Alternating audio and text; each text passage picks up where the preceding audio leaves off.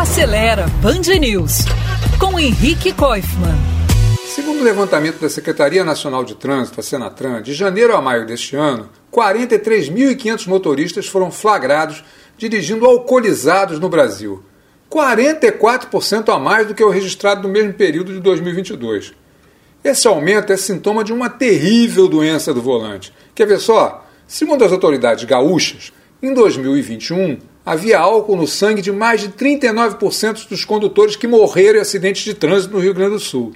Isso sem contar os outros tantos que não estavam nem dirigindo, mas morreram ou se feriram nesses acidentes. Com esses números, não dá mesmo para defender o fim da Operação Lei Seca. Aliás, não por acaso, aqui no Rio, o número de mortos e feridos no trânsito caiu desde que essa operação chatinha, mas muito necessária, começou.